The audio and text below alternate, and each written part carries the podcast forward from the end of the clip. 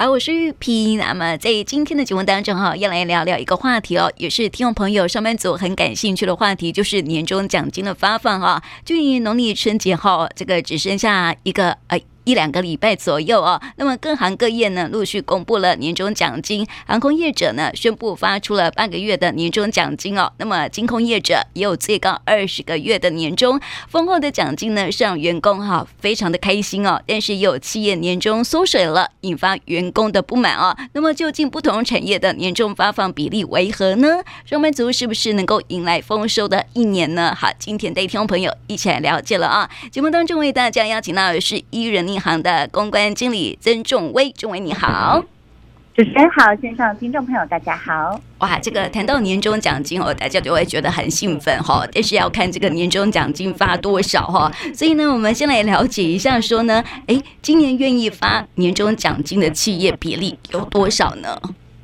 好，根据我们调查哦，今年呢，愿意发放年终奖金的企业大概占了八成五。但是啊，比起去年是微幅下滑了大概三个百分点。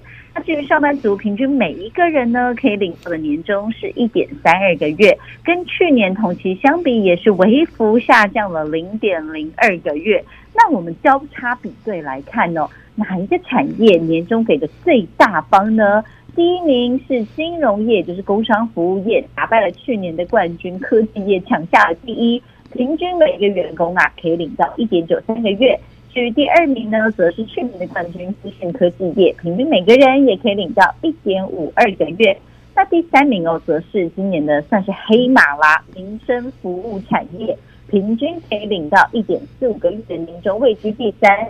那比较特别的是哦，跟前一年相比，其实很多民生服务的产业有将近三成的企业是发不出年终的，在企业里面排行垫底。那今年可以说成长幅度居全产业之冠呐，相当惊人。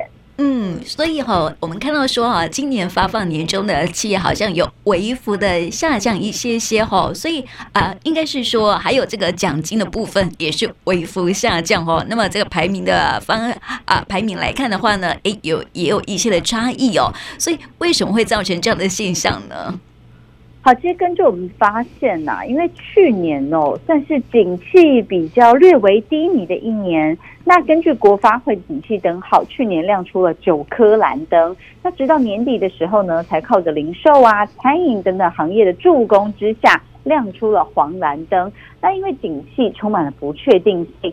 所以很多企业主他们在发放年终奖金的时候呢，意向就会偏向比较保守一些。跟前一年相比，因为那时候刚刚走出疫情的阴霾嘛，很多企业他们愿意大手笔发一些奖金，希望可以激励士气，同时博个好彩头。那今年呢，他们的年终发放就比较回归到一个常态机制了。企业主呢是用比较审慎而且务实的角度来评估奖金。所以呀、啊，不管是发放的企业家数，或者是上班族可以领到的总金额，好像都比去年相比，呃，微幅下降了一些些。嗯，那我们看到这个行业别来看哈，哇，金融业哈，在去年这个算是业绩不错的，所以它现在年终奖金发放是排行第一了哈。对，没错，金融业去年可以说大放异彩呀、啊。光是一到十月哦，他们累积的税前盈余就突破了七千亿大关，直接挑战了史上次高的纪录。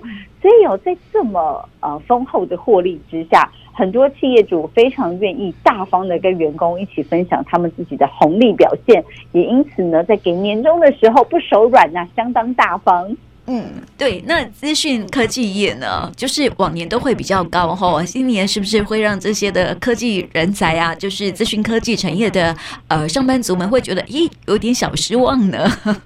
确实哦，对于资讯科技的员工来说啊，去年呢会感觉到好像有一点寒冷的状况了。那主要是受到因为疫情期间呢、啊，当时大家疯狂的购买电子产品。那资讯科技业呢，在去年呢，他们的库存去化还没有完全解决的情况之下，因此景气是在比较低迷的一个状态。但是呢，尽管他们的景气或是盈利比较低迷，但是资讯科技业啊，他们大多是有保障年终这样的制度，所以平均哦，每个人的年薪可能是十三或十四个月，等于说保底一到两个月的年终。也因此呢，虽然资讯科技业去年呢、哦，他们的营收状况可能没有那么理想，但是平均起来，他们还是拿到了全产业的第二名。嗯，对，而且哈，他们的奖金也算是丰厚的啦，哈，也是线上了很多上班族哈。那么，呃，之前就是常常会就排名比较垫底的哈，就是民生服务业哦，今年也不错呢，就是啊，至少还排名第三，对不对哈？所以为什么又会有这样的这个大翻转呢？好，刚好提到啊，其实去年呢年终年底的时候啊，靠着零售业啊、餐饮业助攻了我们的景气，所以让我们的灯号亮起了黄蓝灯。那确实哦，民生服务业去年呢、啊，可以说获利大反转了。比如说在服饰零售啊、百货或是综合商品这些零售项目上面呢、啊，他们的营业额是全面翻红的。也创下了历年同期来的新高，年增了百分之七点五。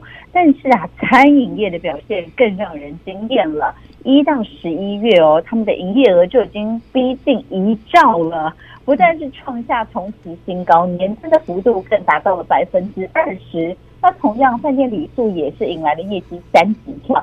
所以呢，民生产业可以说他们业绩是爆发式的成长，也让业业者他们更愿意跟员工一起来分享红利，来犒赏员工一整年的辛劳。那同时哦，因为这些民生产业刚好是最缺工的企业，那他们也会希望透过发放比较优渥的年终。可以留住人才，同时吸引更多人愿意投身到民生服务业当中。嗯，因为哈，毕竟啊，民生服务业哦，通常都是呃入门门槛比较低一些些，那么这个起薪哦也是比较低一些些哦。所以现在如果想要留住人才的话，当然是还是要看年终奖金了哦。所以这个当然就是留住。人才呢？哎，就是要给薪，要给的阿萨里一点，然后这个年终奖金希望也可以啊高一些些了哦。这是这个业啊企业主吼应该要多考虑的一个方向，这样子哦啊。但是我们谈到这个年终奖金吼，就是呃上班族通常都是因为打考绩，然后呢就看谁领的多嘛吼，但是就会呈现几家欢乐几家愁的一个现象吼。所以我们来了解一下，说这个上班啊这个企业呃发放年终的标准。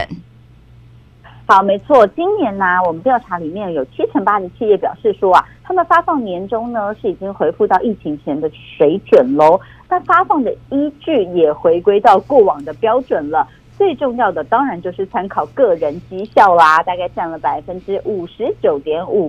再来呢，公司也会考量员工服务的年资哦，大概也占了百分之四十五点五。最后呢，则是参考部门的绩效，大概有百分之二十二点七。那另外啊，在会发放年终的这些企业当中哦，可以确定有九成以上的员工是都能领得到年终奖金的。嗯，那很好啊，几乎是人人有奖，对不对？哈，可以好啊，这个好好过新年了哈。那我想问一下，好，就是说到现在为止，已经快要过年了，呃，还剩下两个星期嘛，哈。所以呢，现在这个领到年终奖金或者是发出年终奖金的企业多吗？好。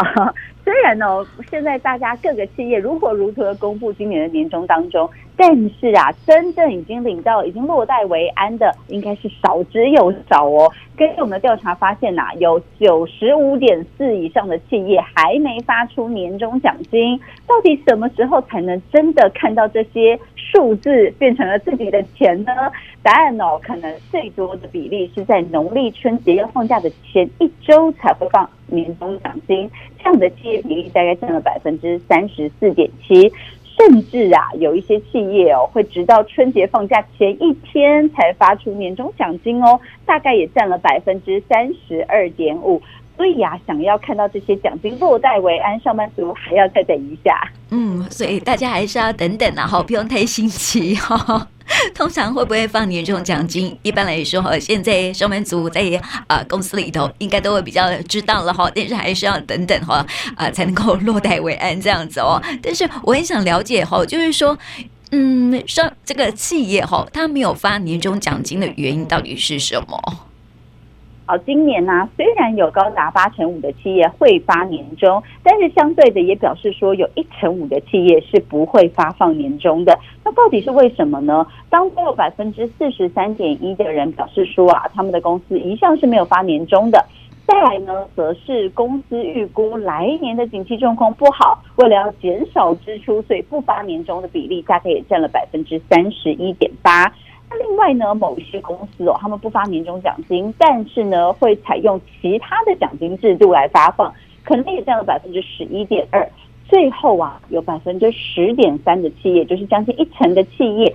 可能因为获利的状况不如预期，所以今年是没有办法发年终奖金的。哇，这听起来就有点心酸了吼。如果看到这个新闻当中啊，哪一家企业又发了多少钱呢、啊？然后这个尾牙的时候又请了什么韩团呢来表演哦，心里表就会觉得还蛮羡慕的这样子吼。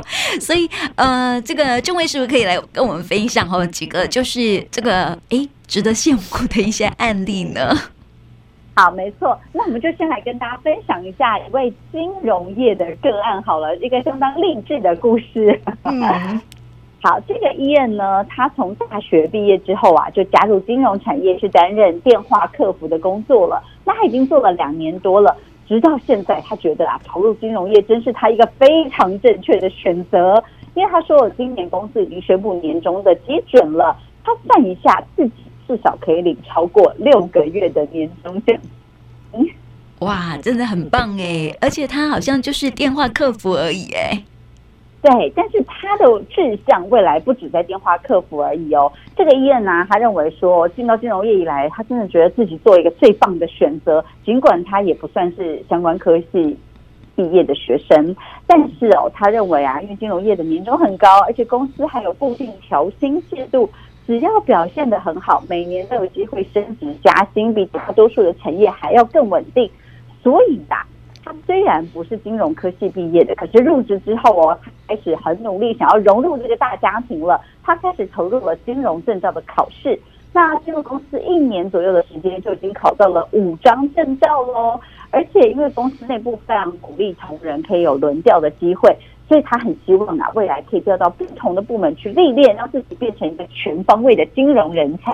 哇，好励志哈！所以就是说，哎，上班族朋友呢，虽然说已经在这个呃上班了哈，但是呢，还是要不断的精进自己嘛哈。现在已经进入了那个斜杠的时代，就是说你身上呢，可能要很多很多的专长哦，啊、呃，才可以在职场上面哈，才可以游刃有余啊哈。那另外呢，我们再谈一谈哈，就是说这个是令人。羡慕的金融业电话客服呢？哎，有望收到大红包哦，年终还上看了六个月哦。但是呢，我们看看另外一个案例，就是年终缩水了，就就让人觉得嗯，有点这个心情不美丽。对，尽管年终缩水，但是看在一般上班族的眼里，应该还是觉得相当的羡慕。好，这个呢是二十九岁的 Brian，他有硕士学历，但他担任的是科技业的工程师，工作也有两年多的时间了，平均年薪啊有过百万。那他自己表示说啊，之前呢他曾经拿过最高七个月的年终奖金，可是去年公司自己的营收状况不太理想。所以预计今年的年终会缩水，可能不到六个月。虽然说好像对，确实跟他过往的巅峰相比有点落差，可是比其他产业还是蛮丰富的啊。那为什么这个 Brian 他会有想要转职的念头呢？因为他说啊，他担任工程师虽然赚的很多，可是里面的工作压力还有各种辛酸，也是很多人不知道的。那他自己本身哦，兴趣很广泛，他自学了日文，还有韩文，还考过了日文的能力测验 N 三检定哦。那另外他自己也非常喜欢唱歌，还有表演，所以呢，会用休假的时候组团练唱，然后健身维持自己的外形，因为他希望啊，他未来可以往演艺圈发展啦。他的艺人呢，他的艺人偶像哦是黄登辉哦，蛮特别的哈、哦。工程师转战这个艺演艺圈，其实我觉得转战演艺圈有点困难度哎。对，所以他也不是很不务实的人哦，他蛮理性的。他说啊，因为今年嘛，这个年终领的不如预期，所以他确实是有年后转职的打算。那他想要转去哪里呢？他不是想要一步登天，直接往演艺圈拼了这样。他说他想要先找机会进入给价比较大方的外商科技公司，因为这样子呢，他才会有更多弹性的时间可以来经营自己的兴趣还有嗜好，而不是只是成为每天都在工作的工作机器。那他觉得年后呢，应该会有比较多的职缺释出，所以他也希望趁年后的时候转职。找到符合自己理想当中的新工作。嗯，这个有梦吼是非常非常好的，就是勇敢的去往前追，因为毕竟还蛮年轻的啦吼，所以哈，这个呃也是蛮励志的故事啦吼。但是我想了解，就是说哈，这个发放年终奖金，但是几家欢乐几家愁嘛吼，而且呢，辛勤工作一年呢、啊，年终奖金就好像是一个，不管是对企业主来说，还是上班族来说，好像是一个总体检一样哦。所以如果说哈，从企业主的角度来看哈，发放年终奖金最主要的原因是什么？呢？好，我们也有询问企业主说为什么会发放年终奖金。那有百分之五十六点四的企业表示说啊，其实依照惯例都有发放，所以今年也不免俗啦，也会提供年终奖金。那另外有百分之四十五点六的企业表示，当然是为了慰劳员工全年的辛苦付出啦。有百分之二十点六的企业表示是想要奖励一些表现特别好的绩优员工。那另外哦，百分之十五点八的企业是希望可以把利润跟员工共享。